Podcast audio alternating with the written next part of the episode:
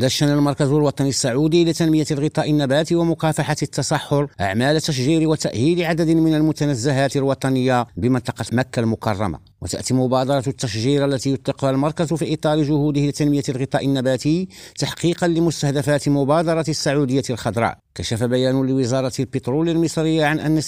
من إجمالي الشحنات من مصنع إسالة الغاز في دمياط توجه إلى أوروبا ويتميز مجمع الإسالة في دمياط الذي يقع شمال غرب ميناء دمياط على البحر المتوسط بقربه من قناة السويس مما يجعله جاذبا لأنشطة الغاز حيث تبلغ قدرة الإنتاجية الحالية نحو 5.2 مليون طن سنة سنويا من الغازي المسال علي الحسني لريم راديو القاهرة